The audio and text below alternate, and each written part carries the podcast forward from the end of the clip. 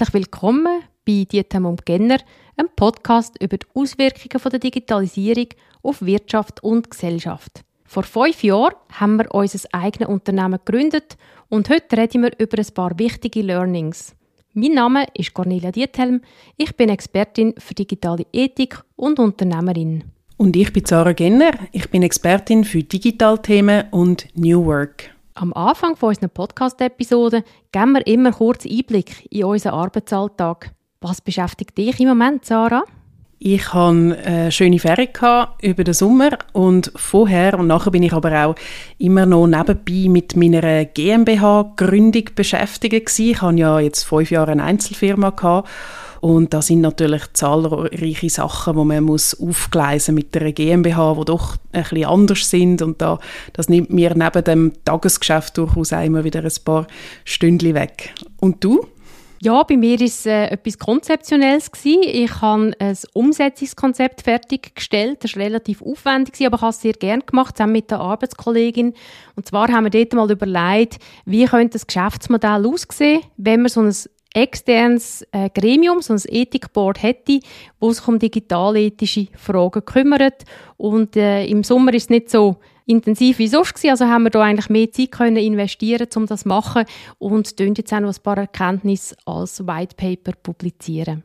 Ja, dann sind wir schon beim Schwerpunktthema. Und zwar eben vor fünf Jahren haben wir unser Unternehmen gegründet. Du, Sarah, hast jetzt gerade eben noch eine äh, Rechtsformänderung gemacht. Ich kann das bestätigen. Es ist mit sehr viel Administration verbunden. Und jetzt können wir natürlich in diesen fünf Jahren auch ein bisschen zurückblicken. Was haben wir neben den administrativen Funktionen vor allem inhaltlich ähm, geschafft, oder? Was haben wir da für Learnings gehabt von der Arbeitsweise her, dass wir da über die wichtigsten Erkenntnisse reden. Vielleicht gerade als erstes, Sarah, was ist deine Erkenntnis nach fünf Jahren? Ja, ich muss sagen, ich hätte es nicht gedacht, dass ich so zufrieden und glücklich bin als Selbstständige. Ich habe früher nicht davon geträumt, ein eigenes Unternehmen haben und selbstständig sein aber ich muss sagen, dass es wirklich für mich sehr erfüllend ist, dass ich kann die Sachen machen, die ich wirklich gerne mache. Und äh, es sind jetzt ein paar administrative Sachen dazugekommen, wo ich denke, dann, da bin ich jetzt aber froh, dass ich das einem Treuhänder kann übergeben kann. Gleichzeitig muss ich sagen, ich, oder ich bin weniger in Sitzungen als früher, wo mich sehr genervt haben, teilweise oder so Strukturen in Organisationen, wo ich das Gefühl habe, da geht es um Machtkämpfe, da geht es um Geschichten, wo ich eigentlich äh, mich davon abhalten, inhaltlich zu arbeiten. Und jetzt kann ich halt viel mehr arbeiten mit Hochschulen zusammen, wo mir passen, mit Universitäten, aber mit Kundinnen und Kunden, mit äh, Keynote-Aufträgen, mit E-Learning entwickeln, mit äh, Verwaltungsratsmandat. Und ich kann das alles kombinieren. Und all die Bereiche, wo ich jetzt drin arbeite, die sich gegenseitig auch inspirieren und ergänzen. Und das gefällt mir extrem. Und ich glaube, das könnte ich als äh, Angestellte so gar nicht mehr machen und darum habe ich eine riesige Freude, dass ich den Weg gehen kann und ich glaube, ich werde ihn jetzt auch noch ein ganzes Weile beibehalten. Und was sind so deine wichtigsten Erkenntnisse gewesen? Ja, das mit der Vielfalt kann ich bestätigen. Ich komme ja auch eher aus einem grossen Unternehmen. Das war meine letzte Anstellung. Und das ist mir auch aufgefallen, also, dass man diese Vielfalt natürlich nie hätte in einer Anstellung. Was du auch gesagt hast, eben das ganze Interne, das ist manchmal wahnsinnig aufwendig. Auch die Administration, ich glaube, ähm, wenn man selber tätig ist, tut man das automatisch aufs Minimum reduzieren, ist da sogar effizienter, als wenn man in einem grossen Verbund ist und dort ein bisschen komplizierte Abläufe hat. Ich finde es auch sehr befriedigend. Ähm, man weiß, man hat die Freiheit, auch Nein zu sagen. Man ist selber verantwortlich, was man macht. Und ich glaube auch, wenn man als Einzelperson sich selbstständig macht, sind die Risiken überschaubar. Also viele haben mir dann gerade gesagt, wow, du bist mutig, dass du dich selbstständig machst. Und das hat eigentlich keinen einzigen Moment gestummen. Ich bin überhaupt nicht mutig gewesen und die Risiken sind eigentlich auch nicht da, weil man muss ja nicht äh, einen grossen Raum haben, man muss ja nicht unbedingt Angestellte haben. Und von dem kann ich eigentlich alle motivieren, gerade wenn man Wissensarbeiterin ist, kann man wirklich relativ schnell mit seinen eigenen Kompetenzen Geld verdienen. Und wie du sagst, es ist vor allem wahnsinnig befriedigend, wenn man das machen kann, wo man wirklich kann dahinter stehen ja, ein Learning, das ich auch gerne noch möchte teile, ist halt so die Auseinandersetzung mit dem eigenen Ikigai, oder? Ich möchte das kurz erklären. Das Ikigai ist eigentlich so eine Art äh, Lebensphilosophie, wo in Japan ein wichtiges Konzept ist und dort sucht man eigentlich so ein bisschen nach der eigenen Berufung oder dem, was man wirklich gerne macht und es ist sozusagen eine optimale Schnittmenge von dem, was man wirklich wahnsinnig gerne macht, von dem, was die Welt braucht, von dem, was man auch gut kann und mit dem sich auch Geld verdienen lässt. Oder? Das ist eigentlich, die Schnittmenge sind sozusagen vier Kreise und das Ikigai ist der Mittelpunkt. Und irgendwie, glaube ich, sind wir doch alle ein bisschen auf der Suche nach dem, oder etwas, wo wir wirklich eine Leidenschaft haben dafür, aber auch etwas, wo halt auch nützlich ist für andere, wo, wo aber auch irgendwo ein Geschäftsmodell drin möglich ist, oder? Das muss man ja dann gleich auch noch drin äh, haben. Und ich glaube, dass für mich, wenn ich quasi möchte in meinem eigenen Ikigai drin sein, dann ähm, kann ich das in der Selbstständigkeit am besten machen oder meine Leidenschaft für ähm, Digitalthemen, neue Themen, wie kann man ein, ein, gutes Leben im digitalen Zeitalter führen, wie kann man Organisationen mitten im digitalen Wandel möglichst optimal gestalten, so dass man motivierte Mitarbeitende hat und zufriedene Kundschaft auch noch, das sind so die Themen, die mich wirklich ähm, wahnsinnig interessieren und wo ich das Gefühl habe, da ähm, kann man dann auch etwas weitergeben von dem, wenn man sich mit dem befasst. Ich glaube, die Suche nach einem Ikigai ist etwas, wo sicher auch dich auf eine Art beschäftigt, wenn du es vielleicht bis jetzt nicht so genannt hast. Ich denke mir, du kennst mich schon recht gut. Ich finde es ganz ein tolles Konzept.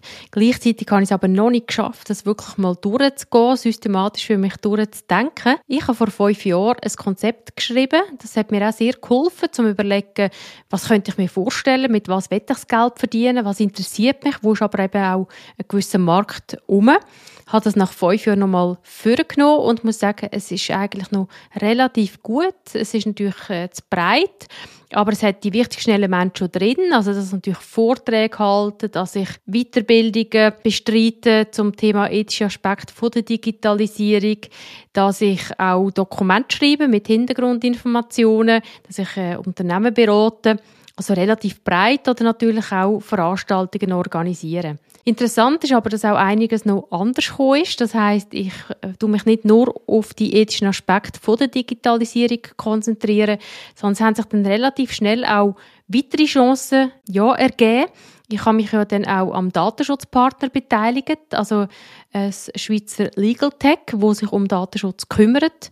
Und gleichzeitig ist eigentlich jedes Jahr so ein Verwaltungsratsmandat dazugekommen wo ich auch gemerkt habe, das kann ich eigentlich sehr gut mit meiner Tätigkeit und auch mit meinen Erfahrungen, die ich vorher gemacht habe, verbinden. Und das finde ich auch eine Bereicherung, dass ich mich eigentlich nicht nur auf mein eigenes Geschäft fokussiere, sondern dass ich im Verbund mit anderen, vielleicht auch eher auf einer strategischen Ebene, kann in verschiedenen Branchen an den strategischen Themen arbeiten. Aber ich habe wie gemerkt, dass ich wahnsinnig oft einfach für andere arbeite. Und weil ich so viel Interesse habe, überall Ja sagen. Das heißt, ich bin noch zu vielen Veranstaltungen, ich sage viel zu viel Ja, um vielleicht einen Text zu schreiben, in einem Podcast auftreten, Leute treffen und habe wirklich gemerkt, dass meine eigenen Themen, also etwas, wo ich vielleicht wie das Ethikboard, so ein Umsetzungskonzept, dass solche Sachen einfach immer auf der Strecke bleiben. Und ich habe mir dann wirklich vorgenommen, nach viereinhalb Jahren, dass ich jetzt viel, viel mehr probiere, auch zu einer guten Zeit meine eigenen Themen anzupacken. Und da ist natürlich unser Podcast auch für mich ein Schlüsselerlebnis gewesen. Ich hätte jetzt wahrscheinlich unsere Gespräche, um den Podcast vorzubereiten, hätte ich auf eine Randzeit gelegt und du hast ganz normale Zeit gemacht, während unseren Arbeitszeiten, dann, wenn man noch frisch ist, dann, wenn man noch Lust hat. Und habe gemerkt, das ist der richtige Weg. Auch ich bin eine Kundin und auch ich muss mir Zeit verschaffen, um in meine Themen zu investieren, um etwas überlegen und dann kann ich es nachher auch umso motivierter weitergeben und, und den Platz zur Verfügung stellen, das ist etwas relativ Neues und das werde ich auf jeden Fall beibehalten. Das trägt sehr zu meiner persönlichen Zufriedenheit bei und ich glaube auch, es hilft, gute neue Angebote zu schaffen. Ja, sich selber genug wichtig nehmen, das ist auf jeden Fall etwas, wo ich glaube für uns alle wichtig ist. Also gerade wenn man selbstständig ist, dass man die eigenen Projekte nicht immer hinten anstellt und dass man auch Prioritäten setzt. Das Lustige ist, ich tue das eigentlich sehr oft betonen in der Lehre oder in Vorträgen, wie wichtig es ist, dass man Prioritäten setzt. Aber es ist natürlich auch ein Tipp, den ich mir selber immer wieder muss geben muss, dass ich wirklich vor allem die Sachen mache, die mir auch selber Spaß macht, mit den Leuten zusammenarbeiten, wo ich Lust habe, zum zusammenarbeiten, wo ich auch merke, da ist irgendwie eine Synergie rum oder eine gute Energie und die Freude, weil das ist ja schlussendlich gleich auch das, wo eben äh, etwas Tolles ist am Selbstständigsein, dass einem, niemand kann sagen, mit wem man soll und muss zusammenarbeiten da die richtigen Prioritäten setzen und die eigenen Projekte auch mindestens so ernst nehmen wie Kundenprojekte, das ist sicher etwas, wo alle müssen lernen in diesem Bereich. Du hast ja mal noch so einen Online-Kurs gemacht, wo ich dabei war und dort hast du auch ein ganzes tolles Beispiel gebracht im Sinne von priorisieren, oder? Dass man eigentlich, wenn man ein Glas hat, nicht zuerst den Sand rein tun und dann haben die grossen Steine nicht mehr Platz, sondern eigentlich zuerst die grossen Steine platzieren und dann den Sand drüber. Ich glaube, das tut es eigentlich sehr gut veranschaulich, weil den Fehler macht man eigentlich ständig, oder? Also man fängt am Anfang mit etwas Unwesentliches an und am Ende vom Tag hat man eigentlich das eigentlich Wichtige nicht geschafft. Und das braucht wahnsinnig Disziplin, aber ich habe auch angefangen, am Morgen zum Beispiel jeden Morgen mindestens etwas äh, anzupacken, wo ich wirklich muss machen, wo wichtig ist und nicht gerade mit den Mails zu starten, sondern die eben eher dann am Rest vom Tag oder an einer Randzeit. Das macht sicher viel aus. Ja, du hast das Bild angesprochen mit dem Glas, oder, wo es symbolisch für die Zeit und dann mit den grossen Steinen, ein Symbol für Prioritäten und dann kommt da noch ein Kiesel und Sand, wo so ein bisschen Nebensächlichkeiten oder Dringlichkeiten sind, die aber vielleicht gar nicht so wichtig sind. Und ich brauche das Bild sehr, sehr oft, ähm, kommt eigentlich aus dem Zeitmanagement, oder, wo man sagt, ja, man muss wissen, was die eigenen grossen Steine sind, also eben Prioritäten und dass man die zuerst ins Zeitgefäß hineinfüllt. Und auch ich muss immer wieder, mir wieder sagen, ja, was sind eigentlich meine grossen Steine und was kann ich machen, dass die wirklich ganz sicher im Zeitgefäß drin sind. Dann hat es nämlich auch noch ganz viel Platz für ein bisschen Kiesel und ein bisschen, äh, ein bisschen Sand. Zum Priorisieren gehört das Nein sagen. Ich glaube, das ist etwas, wo ich mich extrem schwer damit tue. Zum einen bin ich wahnsinnig breit interessiert und zum anderen habe ich natürlich auch immer Verständnis, wenn jemand sagt, ja, es geht nur kurz oder ähm, wir haben halt kein Geld, kommst gratis. Und da, auch wenn es mir schwer fällt, aber habe ich einfach müssen lernen, viel, viel Nein zu sagen. Mache ich im Moment. Und ich merke wirklich auch, dass mir das gut tut, weil meine Zeit ist einfach beschränkt. Ich tue mich einfach selber überfordern. Also ich würde sagen, ich habe mich in diesen ersten fünf Jahren auch sehr häufig ein bisschen an den Rand gebracht und habe gemerkt, ich muss einfach wirklich etwas ändern. Ich denke mir, es gibt auch die Möglichkeit, dass man auf andere Leute verweist, die zum Teil eine Anstellung haben, wo man dann vielleicht ohne ein Honorar kann für einen Vortrag gewinnen kann. Das habe ich auch gemacht, als ich angestellt bin. Aber mir ist jetzt auch wichtig, halt zu sagen, dass ich Gratisarbeit wirklich auf ein verdaubares Maß muss reduzieren muss, wenn ich natürlich extrem gerne an vielen Orten würde ja sagen, aber im Moment sage ich viel, viel Nein charmant Nein sagen ist äh, super wichtig. Und ich glaube, wichtig ist, dass es Nein zu gewissen Sachen eben auch ein Ja ist zu anderen Sachen. Und das hat auch ganz viel mit Priorisieren zu tun und sich auch selber ernst nehmen in der eigenen beschränkten Zeit, in den eigenen beschränkten Ressourcen und Möglichkeiten und auch eben ein deutlicheres Ja zu dem, was man auch wirklich eben als grosse Stein definiert hat ursprünglich mal. Genau, und vielleicht auch noch ein Tipp. Also wenn man das Gefühl hat, es käme eine ganz wichtige Organisation und darum sollte man für die gratis arbeiten. Also dort sage ich eigentlich am liebsten Nein, weil für das ist mir eigentlich meine Expertise zu kostspielig. Das ist, sind sogar, das kommt zum Glück nicht allzu häufig vor, aber ehrlich gesagt, das macht mich fast ein bisschen verrückt, weil ich glaube, das äh, macht man eigentlich nicht bei allen und das würde man auch von, von gewissen Personen gar nicht erst äh, sich erlauben. Und da habe ich wirklich mal ein Erlebnis gehabt, dass ich ähm, die Chance hatte, in einen Verwaltungsrat meine Expertise während anderthalb Stunden gratis liefern und äh, so Zeug mache ich definitiv nicht und ich würde es wirklich allen sehr empfehlen. Es kann es einfach nicht sein. Ja, auch da hat es wieder damit zu tun, wie ernst nimmt man sich selber und tut man sich den Wert auch zugestehen, den man hat. Und ähm, ich habe auch ein ehrenamtliches Mandat, das ich mache und ich mache nichts weiteres ehrenamtlich und das ist für mich auch sehr heilig und da tut es mir leid für alle, die auch das Gefühl haben, das wäre jetzt noch interessant, um da etwas mal ein bisschen austauschen und Synergien und so weiter, aber oder es wäre eine schöne Plattform für mich, wie es so schön heißt. Das tut mir leid, da bin ich auch ähm, ziemlich strikt und äh, auch die netten Beiräte, wo man da angefragt wird, das ist äh, schön und gut, aber das kann jemand anders machen, der vielleicht äh, ein fixes Honorar hat. Und darum ist das wichtig. Und man muss also auch noch Zeiten haben, um sich selber eben auch die Freiheit äh, gönnen, wo man sich ja geschaffen hat, auch durch die Selbstständigkeit. Für mich ist das zum Beispiel, dass ich kann sogenannte Workations machen, nämlich, dass ich dann halt äh, ab und zu mir ein paar Tage in der Agenda wirklich streiche und sage, da habe ich gar keine Meetings in Zürich und da bin ich eigentlich weg und da konzentriere ich mich mal auf etwas Vertieftes und gehe dann vielleicht ein paar Tage mal auf Milano, ähm, was inzwischen die nächste Großstadt ist, ähm, oder? Weil man da mit dem Zug relativ schnell ist von Zürich und dann kann ich mich dort mal ein bisschen konzentrieren auf Sachen und kann am Abend dort auch die Großstadt ein bisschen geniessen. Und das sind so Freiheiten, die ich wirklich geniesse. Toll, das klingt wirklich alles extrem sinnvoll und da kann ich noch sehr viel von dir lernen. Da bin ich noch nicht gut, aber ich habe auch gemerkt, wenn man Nein sagt, verschafft man sich auch Zeit, um sich zu erholen. Und von dem her habe ich mir auch vorgenommen, mir wieder Zeit zu nehmen für Interessen außerhalb der Arbeit. Ich habe zum Beispiel ähm, einen ganz grossen Garten und ähm, habe gefunden, das ist eigentlich am Anfang, bin ich dort regelmäßig gewesen und äh, habe auch mit den Nachbarn ein bisschen geredet und habe ein bisschen dort mich körperlich betätigt und das werde ich wieder mehr machen. Jetzt im Moment ist es ein Dschungel, das heißt, ich habe ganz viel zu tun. Ich glaube, das kommt auch der Arbeit gut, wenn man auch ein bisschen etwas außerhalb der Arbeit hat. Und da vielleicht auch mein Tipp, also ich fahre noch gerne E-Bike und äh, da könnte ich sicher auch die Herzroute empfehlen. Das sind äh, tolle Routen durch die Schweiz und da werde ich auch in den Show Notes verlinken. Und du, Sarah, was wäre dein Tipp?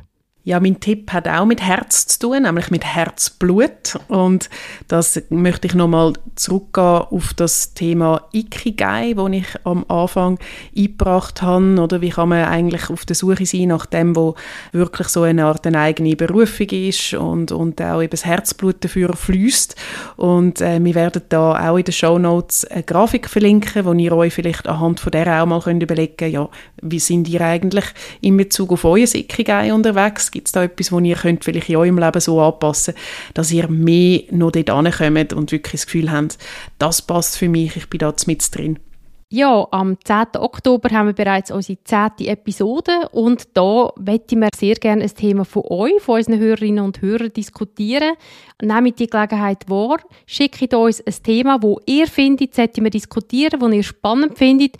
Und zwar habt ihr das Mail von uns in den Show Notes. Schickt das Mail bis am 25. September an uns und wir werden dann ein Thema auswählen und am 10. Oktober besprechen. Ja, und weil der zehnte zehnte und die zehnte Episode nicht einfach irgendein Datum ist, möchten wir das auch gerade noch verknüpfen mit einem kleinen Wettbewerb.